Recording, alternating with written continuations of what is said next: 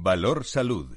La actualidad de la salud en primer plano. Comenzamos en la radio y en Internet nuestro espacio de salud y sanidad con la reflexión, la opinión de nuestros contertulios, diversos en su procedencia, en un tiempo de radio y comunicación que es diferente y que queremos compartir en directo con ustedes.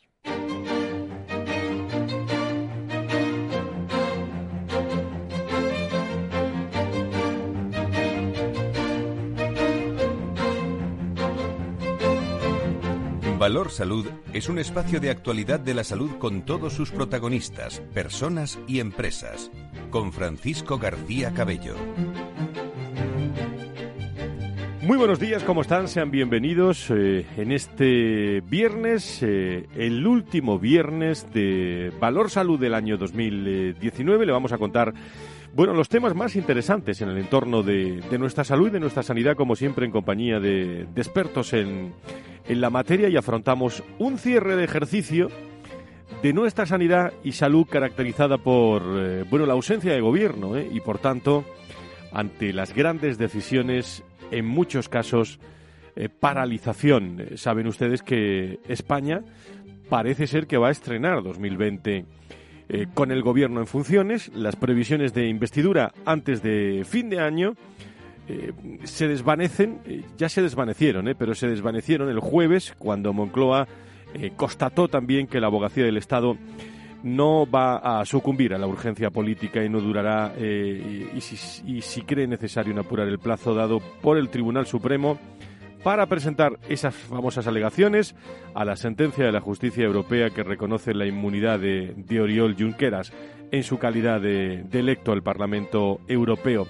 Lo que a nosotros nos afecta, claro, si no hay gobierno no hay Ministerio de, Salud y de, y de Sanidad, de lo que hablamos en este viernes, los médicos, los sanitarios, han demostrado, queridos amigos, queridas amigas, que a pesar de los pesares, medios, retribución, formación, son los que han hecho posible que el sistema salga adelante este año. ¿eh? Grandes eh, retos afrontados en 2019, muchos de ellos a medio hacer y que seguirán siendo protagonistas eh, también a medio hacer algunos en 2020. La experiencia del paciente, más allá de las encuestas de la satisfacción, las empresas como importantes agentes de cambio y de renovación del sector, la sanidad privada, un sector en, en auge, eh, para quedarse, eh, superar una de las consecuencias de la crisis, abordar las eh, obsolescencias del equipamiento, un problema no solo de dinero, la falta de médicos en España, las terapias innovadoras de alto coste,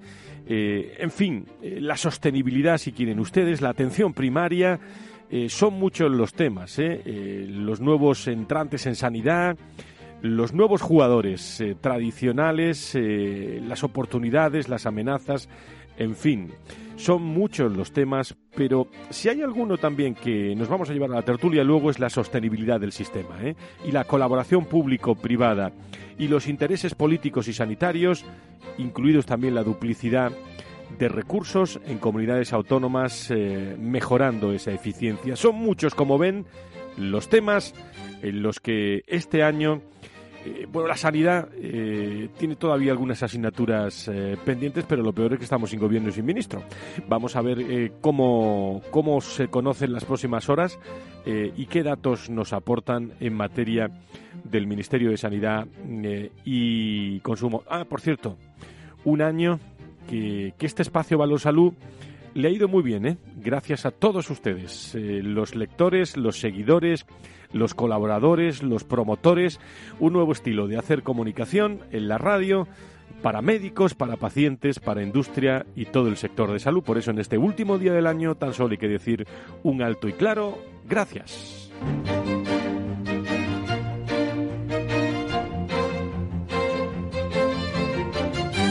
Valor Salud.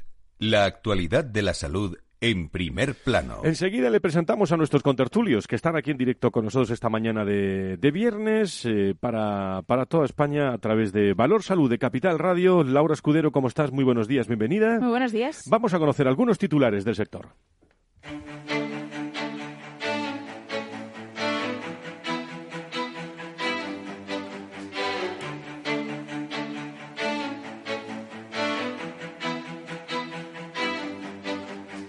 Las noticias del mundo de la salud en directo. Y Sanidad anuncia una inversión de 1,2 millones de, en 11 nuevos centros. El Servicio de Salud de Baleares ha anunciado esta inversión que se llevará a cabo a lo largo de 2020, de un total de 1,21 millones de euros en la contratación del proyecto y dirección facultativa de 11 nuevos centros de salud que se incorporarán a la red sanitaria de Mallorca durante esta legislatura. Y España supera la media europea de supervivencia a los cinco años para muchos tipos de cáncer. En comparación con la media de la Unión Europea, España consigue resultados ligeramente superiores con respecto a la supervivencia tras el diagnóstico de distintos tipos de cáncer, como el de mama, de colon y de próstata eso sí, a excepción del cáncer de pulmón, que se sitúa ligeramente por debajo de la media, con un 14% frente al 15% de la Unión. Vamos a hablar mucho este año de este asunto, la inteligencia artificial, el futuro de las empresas del sector. Este año la inteligencia artificial ha sido una de las protagonistas en el entorno empresarial del sector de la salud. Compañías como Sanofi, Boringer, Ingelheim, Novartis, Google han continuado su apuesta por las nuevas tecnologías y la transformación digital. Por ejemplo, Sanofi ha recurrido a los robots móviles y la inteligencia artificial, con lo que prevé que ahorrará unos 500 millones de euros anuales para 2022. Y hay muchos cambios ¿eh? a lo largo de todos estos meses, pero el cambio de gobierno ha marcado también la sanidad riojana en 2019. Así es, el cambio en el gobierno de La Rioja alzó al poder en agosto a la socialista Concha Andreu, gracias al respaldo de IU y Podemos. Además, la Consejería de Salud también ha experimentado un gran cambio en su máxima representante. Tras cuatro años como consejera, desde el PP, María Martín dejaba su puesto al PSOE a Sara Alba, una profesional vinculada al mundo de los servicios sociales. Y la Agencia Estatal de Investigación elimina cinco meses de financiación a los científicos. La Agencia Estatal de Investigación no ha contemplado financiación puente para cubrir este desfase, este desfase, lo que significa que los grupos de investigación que han optado a estas ayudas estarán sin financiación un mínimo de cinco meses. Esto equivale a un recorte efectivo de la financiación de los proyectos de un 14%. Y dado que la financiación actual de proyectos de investigación está a niveles de hace 15 años, esto supondrá una merma muy importante de recursos para todos los grupos de investigación. Esto es un tercio del total de investigadores que se benefician en el país de estas ayudas. Y una más, el 80% de las malformaciones atribuidas a la talidomida tiene causas ajenas al fármaco. Así es, las pruebas realizadas a 511 personas con graves malformaciones atribuidas a la talidomida, un fármaco prescrito en los años 50 y 60 como inocuo, tranquilizante y usado también para las náuseas de las gestantes, han revelado que 4 de cada 5 deformaciones tienen causas ajenas al medicamento y así lo sostienen las primeras conclusiones del Comité Científico Técnico creado por el Ministerio de Sanidad que señalan que apenas 113 de las 511 personas analizadas presentan malformaciones compatibles con la talidomida, mientras que aún quedan 73 estudios por completar. Gracias, Lauda Escuredo. Nos vamos a la tertulia.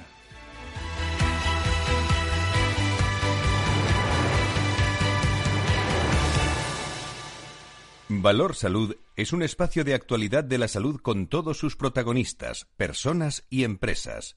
Con Francisco García Cabello. Saludamos a nuestros contertulios que han tenido a bien también venir en este último día del año. A Luis de Palacio, presidente de la patronal de la farmacia de FEFE. Querido presidente, ¿cómo estás? Buenos días. Buenos días, Fran. usted sigue permanente en Madrid, no se ha marchado, ¿no? Sí, yo no me puedo mover de Madrid. Don José Ignacio Nieto es consejero de salud de, de La Rioja y experto en políticas sanitarias. Don José Ignacio, muy buenos días, bienvenido. Buenos días. Muchísimas gracias. Usted sí que se está moviendo por ahí por España, ¿no? Bueno, hay que ir a la tierra, a la tierra de los más cercanos y a Madrid, así que vamos y venimos con, facilidad. usted sí que conoce bien esa noticia que hemos dado de la sanidad riojana, ¿eh? eh algo, algo podría decir yo. Lo que no sé si la conoce, si la conoce. Yo creo que empiezo a no reconocerla ya tristemente y me parece que además los nubarrones que tiene encima son considerables, aunque habrá algunas personas que no les gustará nada oír esto, pero es la verdad de lo que se dice y se cuenta. Esperemos que algunas de las, de las cuestiones con las que se amenaza a la sanidad riojana no lleguen nunca, porque si no, la sanidad riojana eh, de repente se irá hace 20 años y eso es muy grave para los riojanos. Primeros minutos de tertulia en que, la que le vamos a dar la bienvenida también a Alfonso Carmona, que es presidente del Colegio de Médicos de Sevilla, vicepresidente también del Colegio Andaluz de Colegios Médicos y, como saben, muy vinculado a la OMC. Don Alfonso, encantado de saludar. Doctor, buenos días. ¿Tenemos al Alfonso, Alfonso Carmona? Don Alfonso, bueno, vamos a intentar recuperar esa, esa conexión con Alfonso Carmona porque, eh, bueno, hay muchos temas que, que hablar con el presidente del Colegio de Médicos de, de Sevilla Pero, eh, ¿qué balance podía ser, eh, Luis de Palacio, de, la farmacia de, este año 2000, 2019? O, o, asignaturas pendientes que, quedan. Bueno, este año yo, el, balance que haría sería que, que no ha sido un año de, grandes desarrollos. hemos tenido el, hito yo creo que ha sido febrero del 19 cuando em, ha entrado en, ejecutividad la obligación de que desactivemos el, identificador único de los medicamentos. Esto es lo de verificación. Esto es una directiva europea que obligaba a verificar e identificar todos los envases de medicamentos que se dispensen eh, en los mercados europeos. Con lo cual las farmacias tendremos y tenemos la obligación de identificar que estamos mm, dispensando un medicamento y ese medicamento no puede volver a ningún otro canal. Ese está desactivado. Pues, de hecho, el término es desactivado y, eso garantiza que ese medicamento ha sido fabricado, eh, tiene no una trazabilidad total, pero tiene una trazabilidad desde del fabricante y lo tiene. Por ejemplo, cualquier alerta que haya de, la sanidad, nosotros somos capaces de, encontrar todos los envases, incluso a veces localizar al paciente que se lo ha podido llevar. Estos son grandes avances en garantías para los usuarios, eh, a mí me parece que dentro del mundo del gran consumo es, el, es un avance salvaje, porque es meter una tecnología tremenda, eh, la verificación e identificación de todos y cada uno de los envases, para una cosa que se consume a millones. Entonces, pues bueno, yo, yo destacaría eso. Pero todo lo demás, pues no hemos tenido grandes desarrollos. Hemos tenido amenazas y, bueno, y, y estamos ahí comentándolas constantemente, pero hay que dormir, ¿no? Hay que, no se puede vivir aterrorizado por las amenazas. Bueno, mm, yo diría que si pudiésemos decir que en el año 2019 la sanidad en España, el Sistema Nacional de Salud, su balance eh, ha sido cero, incluso sería una buena noticia, porque yo creo que, el, balance, que el balance ha sido negativo, exactamente.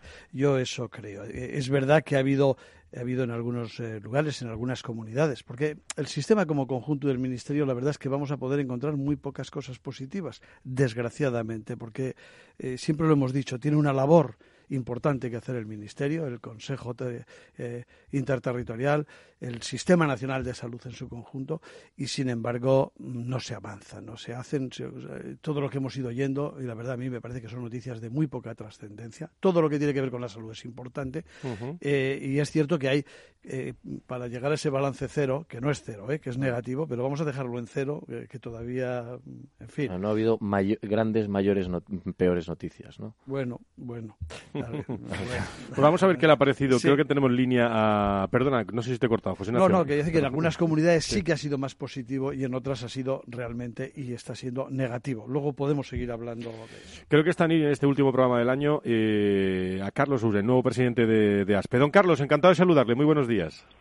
Hola, Fran, ¿qué tal? Buenos días a todos y feliz Navidad. Feliz Navidad, muy buenos días. Bueno, eh, y desde ASPE, eh, desde tu toma de posesión como presidente, eh, ¿qué retos tenéis por delante? Aquí lo hemos hablado, pero si hay que puntualizar alguno que más te ocupe, te preocupe en los, en los próximos meses.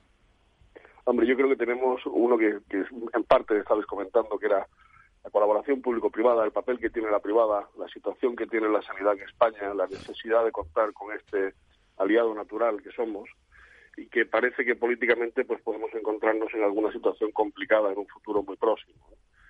Eh, esa sería una de las preocupaciones y por otro lado yo creo que, que también tenemos eh, una labor muy importante con nuestro principal proveedor, también nuestro principal compañero que son las compañías aseguradoras y donde necesitamos pues eh, establecer un cambio de modelo.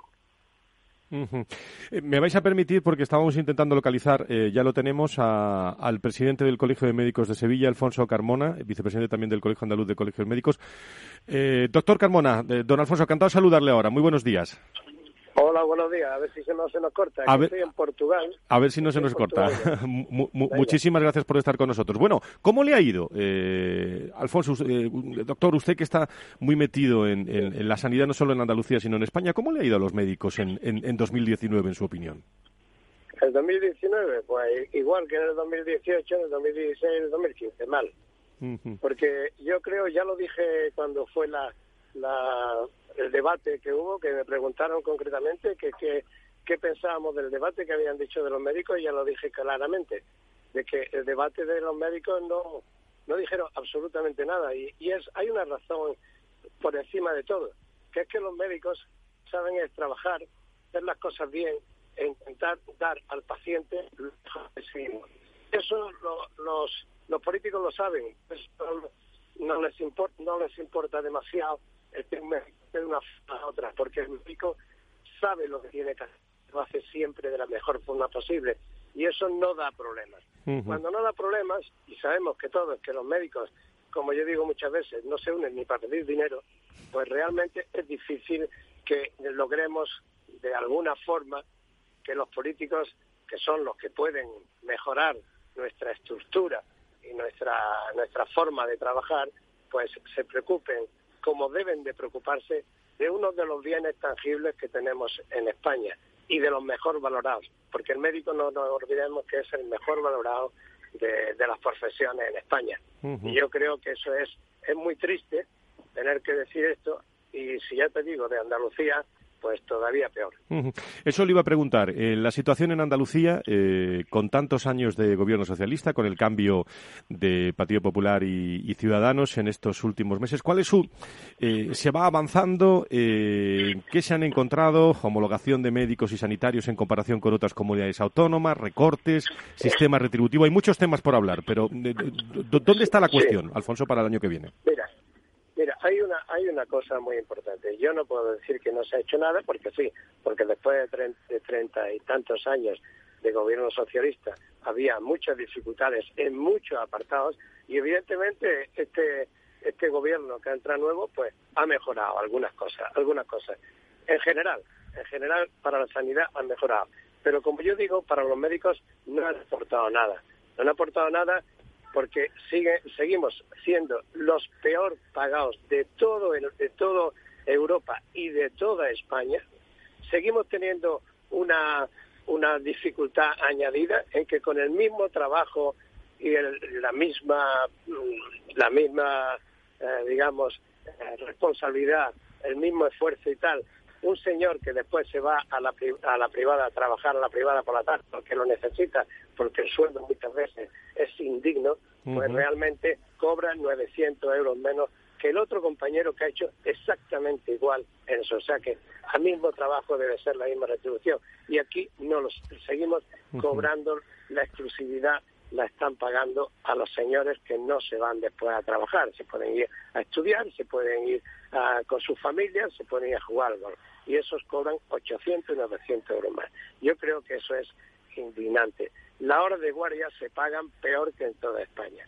Y evidentemente mm, es muy difícil tener incentivados a los médicos de esta forma. Yo creo que el médico necesita un proyecto científico y después una retribución acorde al esfuerzo que ha tenido que hacer para llegar primero a ser médico, después a ser especialista y después a aprobar unas oposiciones. Yo creo que eso tiene que dignificarse de alguna forma porque tenemos una sanidad espectacularmente buena, espectacularmente buena, pero no nos olvidemos nunca, y yo creo que debe de recalcarse claramente, que esa sanidad está hecha gracias a los médicos, a los médicos en general.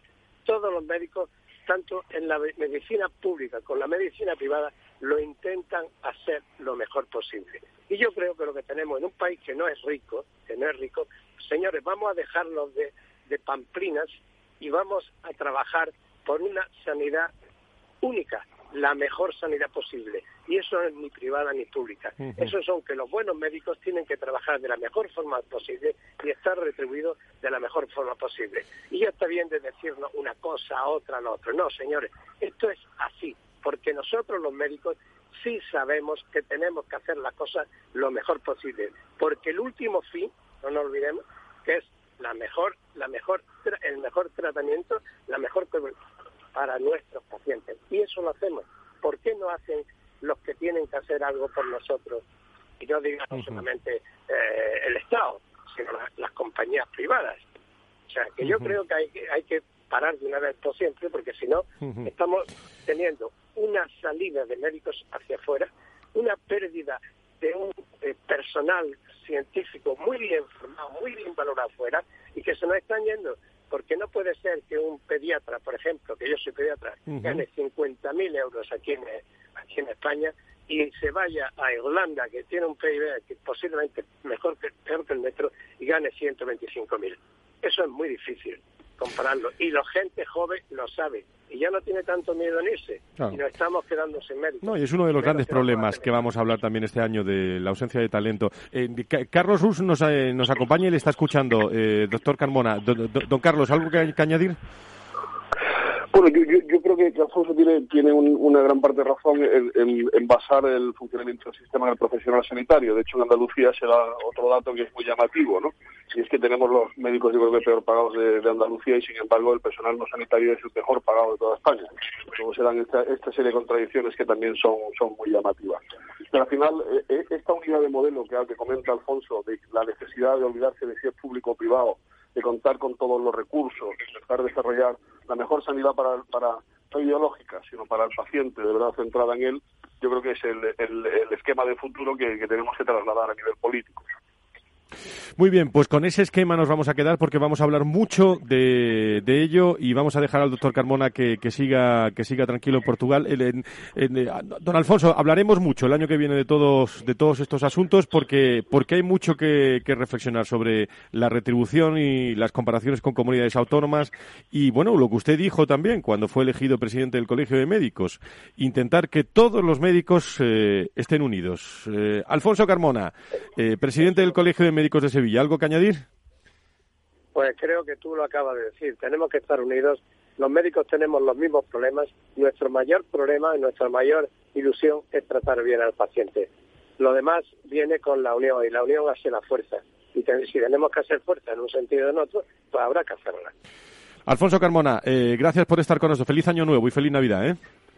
Muchas gracias a todos y esperemos que el año que viene nos traigan todas las aventuras. Pues vamos allá. Muchas gracias.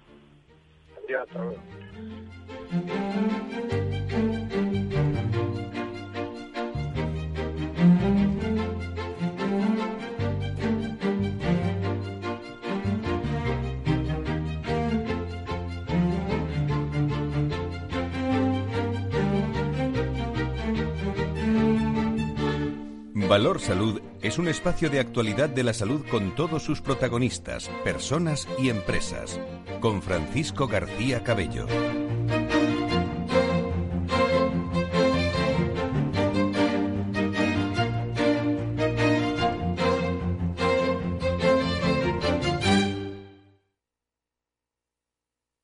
Tradimo, tu academia online financiera, te ayuda a tomar el control sobre tu futuro financiero. Te enseña a operar, invertir y controlar tus finanzas personales. Participa en nuestros eventos presenciales y gratuitos en Madrid y Barcelona. Tan solo tienes que escribir un email a contacto tradimo.com. ¿Necesita a alguien que le ayude a seleccionar los fondos adecuados de acuerdo al momento en el que se encuentra el mercado? ¿Se siente desbordado ante la abrumadora oferta de fondos de inversión? ¿No sabe cómo gestionar la gran cantidad de información financiera disponible? Los analistas de Arquia Profim Banca Privada le ayudarán a ordenar la información para escoger los mejores fondos en cada momento. Nuestra prioridad son sus intereses, porque nuestro mejor activo es la confianza de nuestros clientes. Arquia Profim Banca Privada. Nos gusta acabar todos los años a lo grande. A tu plan de pensiones también. Realiza una aportación a tu plan de pensiones de Renta 4 Banco y recibe hasta un 1% de regalo cada año sin límite de cantidad. Entra en r4.com e infórmate. Renta 4 Banco, tu banco especialista en inversión. Ver bases legales de la promoción en r4.com. Escuchas Capital Radio, Madrid 105.7, la radio de los líderes. ¿Quieres celebrar una Navidad astorgana? Pues ya sabes, la auténtica cocina de Astorga está solo en el Astorgano. Si quieres degustar nuestros productos más típicos, nuestras carnes, guisos y nuestros postres caseros, en el Astorgano te los preparamos. Llámanos y te elaboraremos un auténtico menú astorgano de Navidad. Reservas para particulares y empresas en el 91 579 6261 o en calle Pensamiento 25. El Astorgano, la auténtica experiencia maragata, también en Navidad.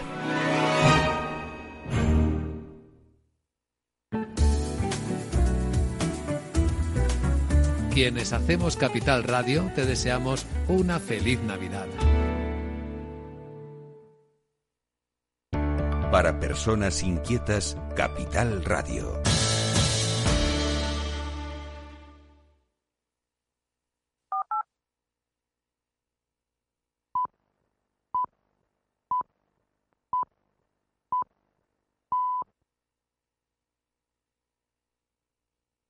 Capital Radio, la genuina radio económica.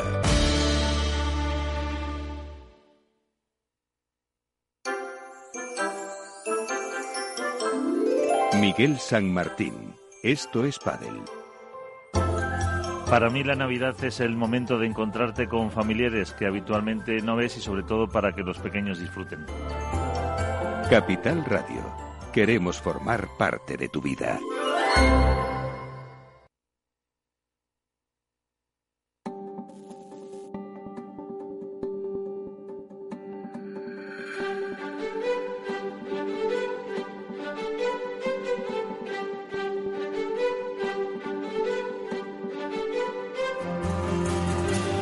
Valor Salud es un espacio de actualidad de la salud con todos sus protagonistas, personas y empresas.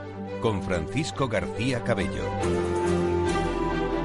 Estamos viviendo este viernes 27 de diciembre en directo con todos ustedes en, eh, en este programa Valor Salud, eh, desde donde le tenemos que dar unas gracias eh, altas y claras. Gracias por seguirnos. Eh, camino de esos seis años también de, este programa, en los que, bueno, no solo empresas, promotores, eh, ASPE, IDIS, FEFE, COFARES, el foro de, pacientes, que estaremos con ellos dentro de unos instantes, sino eh, la industria, los, los médicos, que tanto, de que tanto hablamos en este programa, lógicamente. Bueno, todos eh, estamos muy cerca de ellos ¿eh? y muy pendientes de, todas las cosas que, ocurren. Con nosotros aquí Luis de Palacio, eh, presidente de FEFE, José Ignacio Nieto, creo que sigue en, línea Carlos Rus, el presidente de la patronal de la sanidad privada en España. Don Carlos, sigue usted ahí, ¿no? Sigo aquí, sigo aquí. Bueno, pues no sé qué opináis los tres, pero de las palabras del presidente del Colegio de Médicos de, de Sevilla, bueno, lógicamente, pues una región muy, muy afectada por todos estos temas, eh, pero que ha dejado clara, por ejemplo, también Luis, eh, la relación también con, eh, con, con, la empresa privada ¿no? y, con, y con todo lo que suponen las aseguradoras. Sí, bueno, con las aseguradoras también ha hablado de las reivindicaciones propias de su profesión sobre, sobre temas económicos, incluyendo guardias, ¿no? que yo creo que ahí compartimos, porque dicen que son los peor pagados en guardias y nosotros eh, lo que reivindicamos es que somos los, los únicos que sencillamente no se nos pagan las noches obligatorias, eh, cero euros. Entonces, pues bueno. Pero, pero bueno, compartimos cosas. Yo, yo han, han, salido algunos asuntos, algunos que ha comentado el presidente de ASPE, Carlos, eh, como por ejemplo el cambio de modelo de las aseguradoras. Yo creo que ahí por ahí va un futuro, eh, por un lado prometedor y por otro lado tiene que ser imaginativo, ¿no? Porque efectivamente yo pienso que de alguna manera la corresponsabilidad de la salud de, de, los de los propios asegurados, de los propios interesados, esa corresponsabilidad va a ser eh, el, elemento clave que dé un poquito más de sostenibilidad a una cosa que está infrafinanciada y que estamos apretados por todos lados. Porque si la sanidad, digamos, pública tiene falta de presupuestos, eh, la denuncia con el tema de las aseguradoras es precisamente la falta de cápita o la, poca cápita que se, que se hace por, por una guerra de precios que también se traslada también en primas, etcétera, ¿no? Y vamos a tener que vivir eh, un cambio de mentalidad, decir, oiga, quien se corresponsabilice más de su salud debe de tener algún una especie de premio y quien no tenga ningún tipo de, de, responsabilidad sobre su propia salud, pues a lo mejor pues tendrá que copagar algo, no sé, pero es una manera. Eh, luego todo esto tiene mucho desarrollo, ¿eh? porque siempre va a haber mucha, pero pero a mí me parece que que, va, a ir por ahí. y la otra que, el otro tema que ha salido es el de la inteligencia artificial, que lo habéis dicho antes, al principio de las noticias, cuando decíais que Sanofi y Beringer estiman uh, una de ellas eh, ahorrarse 500 millones de euros mediante, el, eh, mediante la inversión en inteligencia artificial. Y eso va a ser espectacular, porque es que lo que están haciendo sencillamente es dejarle a la máquina que escuchando eh, datos diga, uy, ponte a producir tal medicamento porque viene un pico de demanda. Uy, deja de, deja de fabricar este otro eh, ahora no sé qué. Y entonces esto, esto es impresionante, porque esto me imagino que funciona con cambios de datos. Carlos, lo, que, lo que ha dejado claro Alfonso Carmona, bueno, me parece a mí, es un, es un descontento también con aseguradoras, eh, pagos bajos. No, está contento el médico ¿eh? en, en Andalucía. Mira, tenemos un contramodelo, ¿no? Tenemos el, el, estudio que presenta IDIS cada año, donde habla de la sanidad privada y de los resultados, establece que una de las cosas que más valora el paciente, una entrevista que ellos llaman WOW, que hace una consultora especializada, es la accesibilidad y el trato. Y esa accesibilidad y ese trato es uno de los valores principalmente diferenciales que tenemos con la pública, porque verdaderamente luego tenemos los mismos profesionales, a nivel tecnológico la privada siempre ha sido punta de lanza. ¿Qué ocurre cuando el principal proveedor nuestro, nuestro principal eh, compañero, que son las compañías aseguradoras, que suponen el 72,26% de la facturación por norma de los hospitales privados, entran en estas batallas de precios. ¿Qué, qué, es lo que ocurre? Pues que cada vez esa disposición de tiempo del profesional médico es menor. Y vamos entonces destruyendo lo que le da sentido a la existencia de la privada, que es una alternativa para que el ciudadano que la quiere, que es accesible, porque el coste de una póliza en España es ridículo comparado con otros países. Lo que cuesta aquí una póliza al año prácticamente es lo que cuesta una póliza al mes en otros países. Vamos en un contrasentido y en este contrasentido al final eh, vamos cada vez avanzando, avanzando en un camino que desde mi punto de vista es absolutamente contraproducente para todos si no nos diferenciamos, si no tenemos ese punto de, tiempo, pues decimos, oye, lo más importante es el paciente, lo importante hay que empoderarlo, el paciente tiene que sentirse el centro. Pues el centro de la atención al paciente se lo da el profesional médico cuando le dedica tiempo. Y este modelo de funcionamiento económico va a hacer al final que no, no tengamos esa diferencia y no tengamos ese valor que aportar. Tenemos que parar frenar este, esta forma de funcionamiento y plantear otra que, como dice Luis, tienen que ser imaginativas. A lo mejor no podemos tratar a todos los profesionales con el mismo rasero. A lo mejor aquel que está más estudiado, que está más versado, que ha investigado, aquel que tiene una mayor demanda por parte de los pacientes, por ejemplo, se le tiene que permitir, independientemente de la póliza, si se quiere acceder a él, pues se copague. Pero tiene que haber modelos de funcionamiento que pueden ser este u otros, imaginativos, pero que hagan que el modelo no continúe por esta senda, que yo creo que no es positiva, ya digo, como para nadie. ¿no? He visto a un presidente del Colegio de Médicos, Alfonso Carmona, que, que bueno, que, que tiene mucho mucho tema por delante para 2020, ¿eh? para dar guerra. ¿eh? sí, luego yo creo que también en Andalucía el arranque ha sido muy fuerte. Y, y, ahora pues ha venido esta intervención, podemos decir, de las cuentas, que limita mucho la capacidad de obrar. La sanidad pública supone un 40% del presupuesto de la, de la comunidad andaluza y la limitación que tiene el gobierno ahora en actuación y para hacer cambios es mucha.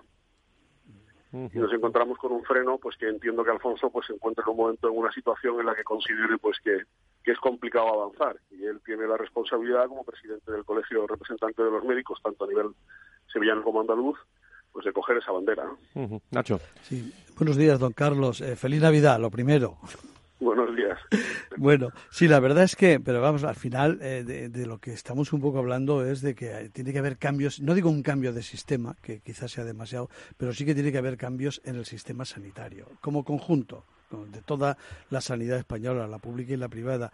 Y eso siempre es complicado, es verdad. Y encima, en un momento en que eh, es verdad que se anuncian algunos cambios y no sé si van a ir en el mejor de, de todos los sentidos o en el mejor camino para que se arreglen algunas de estas cuestiones de las que ahora estamos hablando y poniendo sobre la mesa porque es verdad que eh, los profesionales, em, vamos a ver, sin profesionales, sin médicos y sin otros profesionales sanitarios, pero sin médicos no hay sanidad.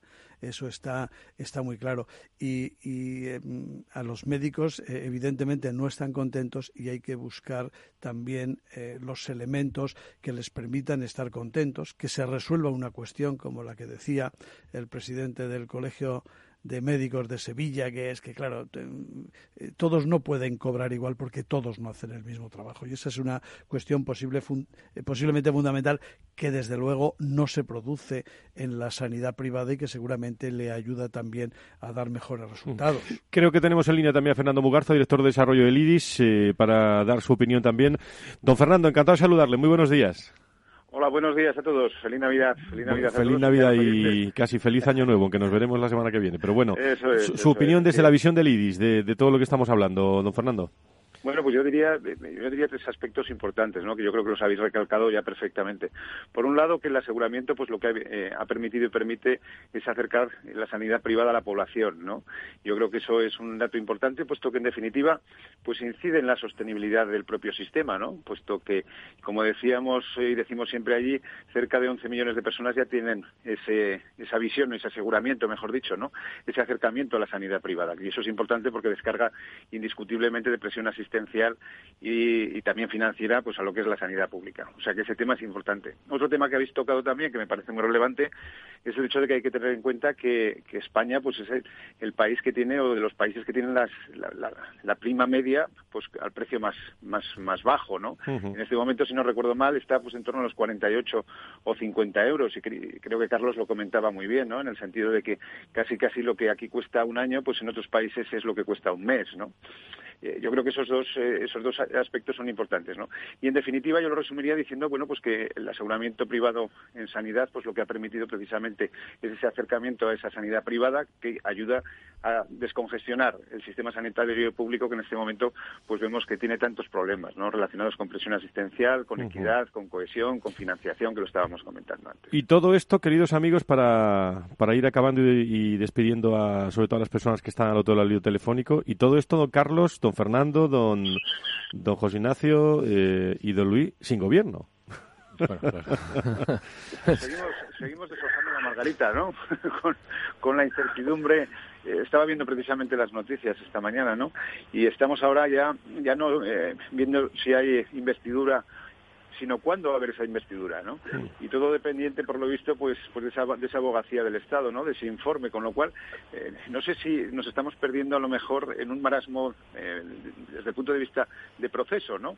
Si, eh, lo importante, yo creo que lo importante y lo relevante es que realmente se constituya un gobierno estable, que desde el punto de vista de la Constitución pues respete lógicamente sus principios y que de una vez por todas pues España se ponga se ponga a avanzar, ¿no? Y no sigamos viviendo este impasse que en definitiva no ayuda a nada. Todo proceso de incertidumbre y todo momento de incertidumbre a lo único que aboca pues es precisamente pues a, una pérdida por parte de todos. El otro día salía también en las informaciones, en las noticias, pues la pérdida de inversiones que se están produciendo en este momento en nuestro país por parte del capital extranjero, ¿no? Todo lo que significa incertidumbre y todo lo que significa inseguridad jurídica, pues desde luego son muy malas noticias para España. Muy bien, eh, eh don Carlos, eh, le vamos a dejar ya, el presidente de la patronal de la sanidad privada en España. Don Carlos, ¿algo más que añadir eh, a tenor de todo lo que, tenemos por delante? que, estamos, estamos en, una, da la sensación de que estamos en una segunda transición de un modelo que no estaba en crisis, ¿no? Y que estamos mm. tratando o políticamente centrados en temas que, que no son las preocupaciones reales del ciudadano. Y necesitamos un gobierno ya que sea operativo, que sea funcional y que esté abierto al diálogo. Pues eh, usted que lo vea, ¿eh? eh don Carlos Ruz, presidente de la patronal de la sanidad privada en España. Muchísimas gracias por estar con nosotros. Feliz año nuevo, ¿eh? Un fuerte abrazo a todos. Feliz año. Gracias. Eh, bueno, digo usted que lo vea porque el gran trabajo que va a haber en los próximos meses eh, José Ignacio Luis y Fernando, eh, o, bueno, va a haber una tiene que haber una un interlocutores, quería decir, eh, oportunos y, y, me da que los ministros de Sanidad que pueda haber, bueno, esto es adelantarse, ¿eh? Bueno, pues no, conocen la sanidad, pues eso, de, de, paso. ¿eh? ¿eh? pero es que Por los nombres que, que se están barajando. ¿eh? Pero, pero un poco en la línea de lo que ya llevamos. Si, si haces un, un relato de los últimos seis ministros de sanidad, pues eh, bueno, pues hemos tenido algún ministro que sí que tenía una experiencia inmediata como consejero de sanidad pero en este caso pues en este caso concreto pues duró bien poco por, por otros temas no pero pero es verdad que sanidad en el momento en el que se está uniendo un, aspecto tan básico como sanidad como, con otros que tienen un contenido político tan fuerte como son los de igualdad, por ejemplo, eh, son ministros que ya van a llegar eh, son políticos, con lo cual van a llegar fuertemente condicionados por el resto de apellidos que lleve el ministerio. Y es lo que hemos estado viendo. Entonces, ¿Cómo queremos que ese interlocutor se implique en políticas estratégicas de sanidad cuando su principal preocupación es la prensa todos los días con eh, el resto de los apellidos de su ministerio? Es que es muy difícil. Em, y además, eh, ahora nos toca vivir bueno, eh, una época mm, incierta de grandes acuerdos. Yo creo que eso es, eso es una quimera, llevamos reivindicándolos mucho tiempo. Pero Luis, por muchos apellidos que lleve, eh, el gobierno es al final el que pone el orden en los apellidos, qué es importante o qué no es importante o qué es más importante para los ciudadanos. Lo que pasa es que, que eh, por un lado, mm, si se considera que la Administración del Estado, que el Gobierno de la Nación en sanidad tiene unas competencias que, quitadas las de coordinación, son inferiores y no eh, maneja esos presupuestos que antiguamente tenía el Insalud, pues empiezan a ser menos importantes y a no darles importancia. Pero es bueno, es, en, fin, yo no sé si haría falta un ministerio solo para sanidad o pueden juntarle muchas cosas, pero la cuestión está en el interés y en tener de verdad una política sanitaria. Porque eh, lo que decía Fernando, dice, bueno, pues que la verdad es que sí, que lo que tenga que pasar, que pase cuanto antes, pero yo no sé si es mejor que pase o no. Oye, ¿eh? oye Nacho, eso que acabas de decir, de que del tema de, de la carga presupuestaria de un ministerio frente al resto es tan cierto como que en circulitos por ahí se habla de bueno de que si te toca eh, uno de primera categoría véase fomento eh, que sé si maneja un presupuesto nacional importante o tal o eh, si te toca uno de tercera regional que es sanidad dices hombre tercera regional no. No, es que como está transferidas como comunidades autónomas ya no es del interés Vamos a ver. cómo, se echa mano de las pero es que este comentario existe. Sí, ¿eh? claro, claro, por eso he dicho lo del dinero. Pero, pero claro, eh, esto es como, como se olvida, ¿no? Dice, ¿qué es lo que más les interesa a los españoles? Eh? ¿Hasta, ¿Hasta qué punto les interesa su salud? ¿O de verdad se cree el Ministerio de Sanidad que no tiene que hacer nada en esta en esta vía, en este camino, en este tema como es el de la sanidad, porque tiene que hacerlo. Hombre, tiene cosas muy importantes. Fernando, que estás al otro lado del lío telefónico. sí, eh, yo creo que además habéis apuntado a algo que estaba reflexionando según os estaba escuchando, ¿no? Con, eh, quiero decir, estoy totalmente de acuerdo con lo que estáis diciendo, ¿no? Eh, la figura un poco del Ministerio de Sanidad, ¿no? Que también lo hemos comentado en la propia mesa en diferentes programas, ¿no?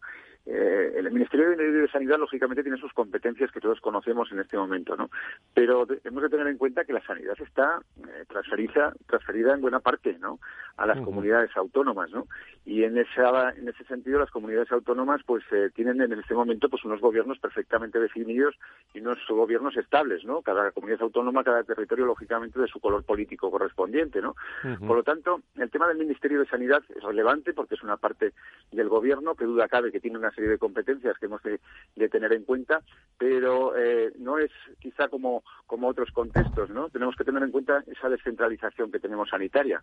Y yo creo que eso es relevante también a la hora de, transmitir la información a los ciudadanos, ¿no? Y sobre todo desde el punto de vista de reflexión. Muy bien, Fernando. Pero ahora te digo yo una cosa. Eh, por ejemplo, ¿Qué se está hablando ahora de la famosa armonización fiscal en la parte que sí que está transferida a las comunidades autónomas sobre impuestos, sucesiones, donaciones y patrimonio?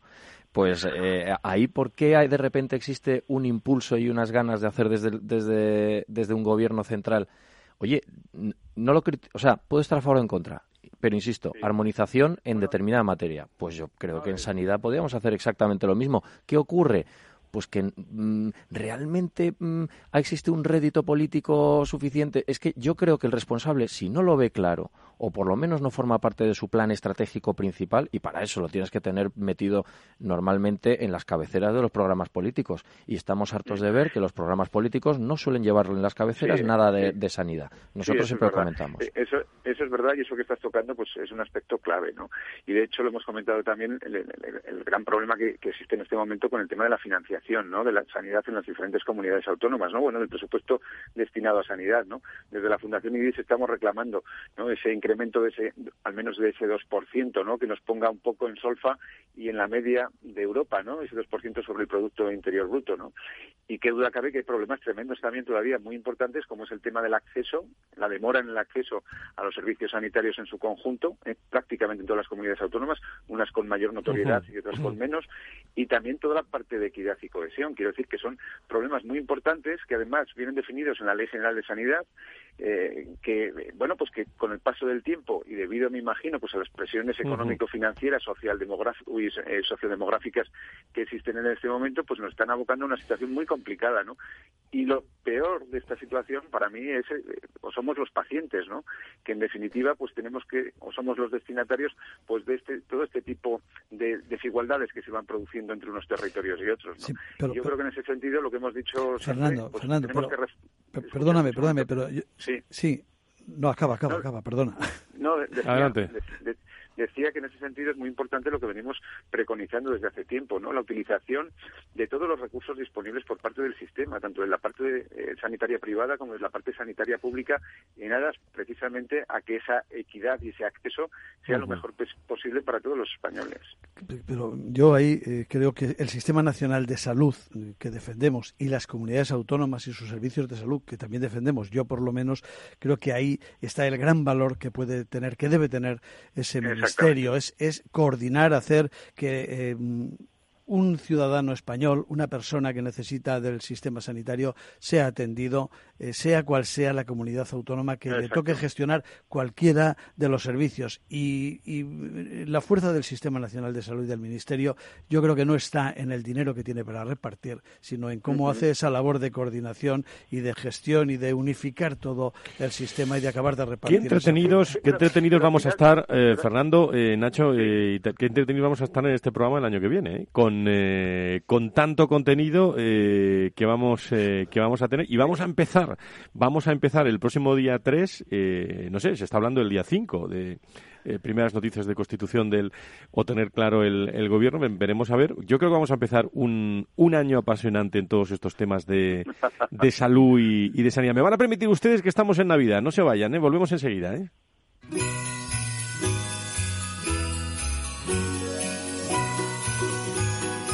Queridos compañeros de Capital Radio y para todos los oyentes, muy buenos días. Eh, soy Manuel Vilches y quería desde aquí felicitar eh, esta maravillosa Navidad que tenemos, aunque lluviosa, eh, y desear que el 2020 venga cargado de paz, de armonía y de, por supuesto, la mejor sanidad.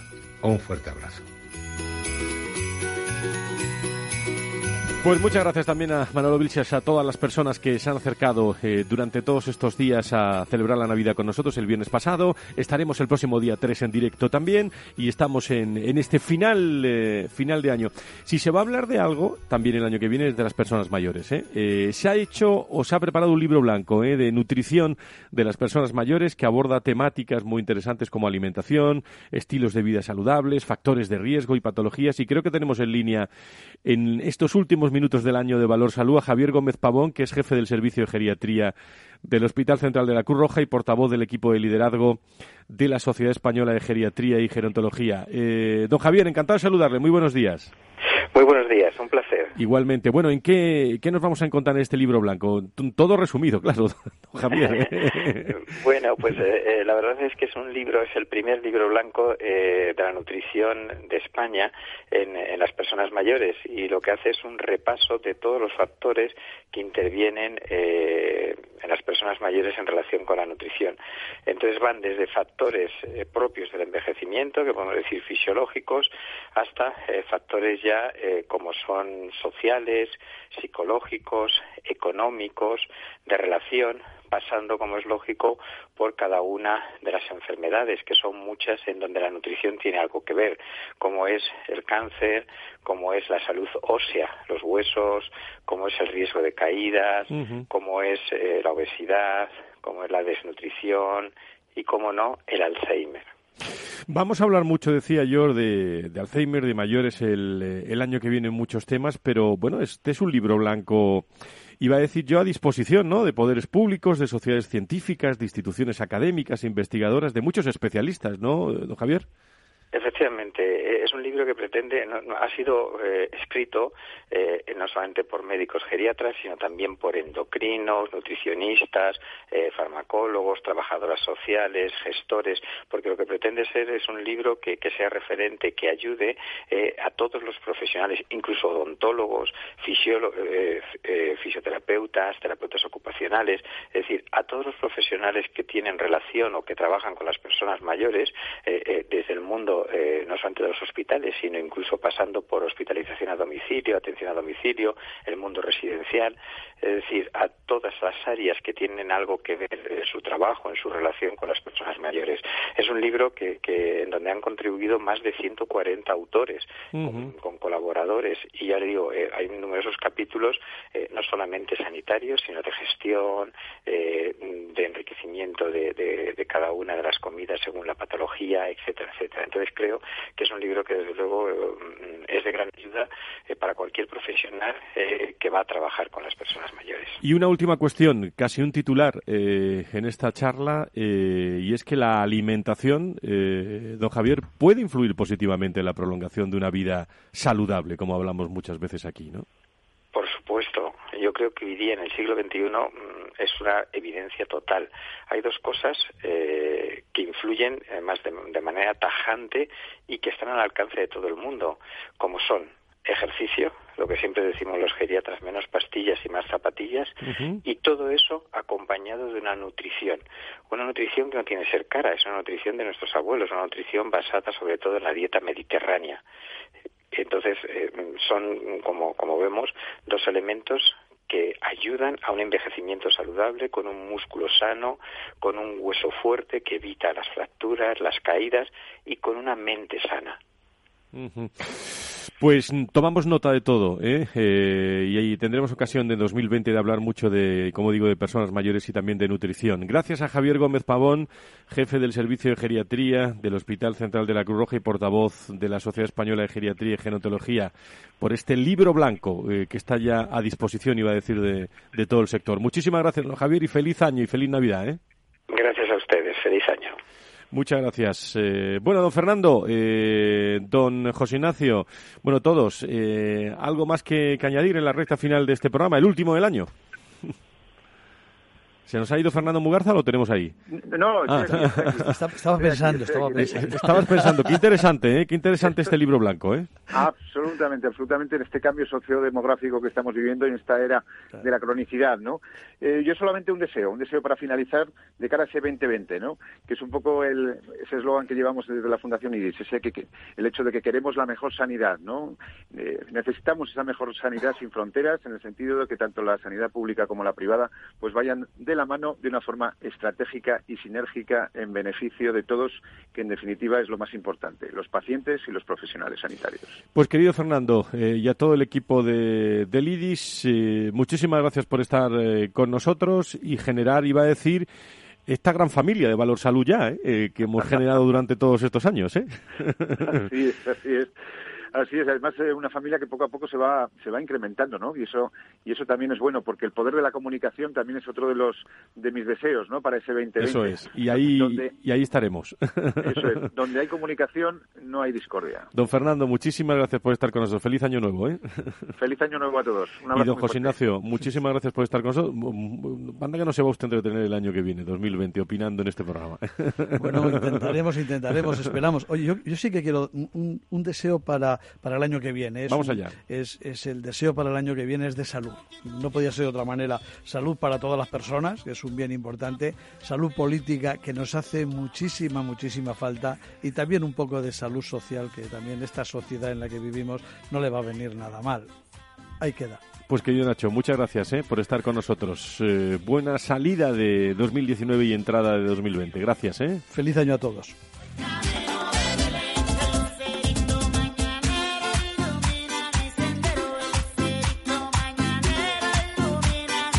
Y a todos ustedes, queridos amigos, gracias por estar ahí todos los viernes, de 10 a 11, eh, esta hora dedicada al mundo de la salud y la sanidad, contada de otra forma. Y estaremos el día 3, este ha sido el último del año, estaremos también en directo, esperando ese nuevo gobierno también el próximo 3 viernes y lo que afecta a la salud y la sanidad. Con Feli Franco, con Laura Escudero, con eh, Sebastián Sanabria, con todo el equipo de, de Lidis, de ASPE, de COFARES, del foro de, pacientes, de FEFE, de todas las personas que nos acompañan eh, y nos asesoran también eh, semanalmente en este programa.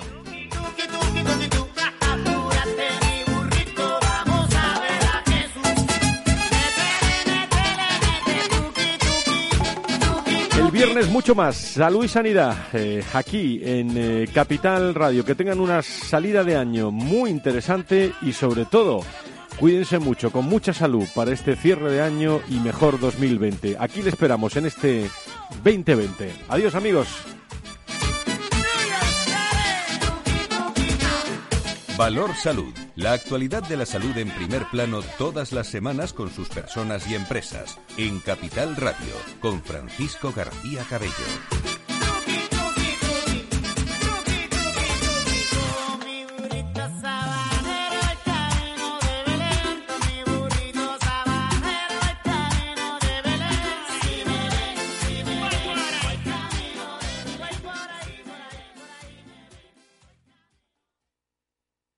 Hola, soy Leopoldo Abadía, autor de La Crisis Ninja y quiero hablaros de lo normal. Lo normal es que cuando inviertas tus ahorros nadie deje los mejores productos de inversión para otros que tienen más dinero. Con Finanbest puedes invertir como lo hacen los grandes patrimonios, accediendo a los mejores productos de inversión. Entra en finanbest.com y descubre que lo normal es extraordinario. Lo normal es Finanbest.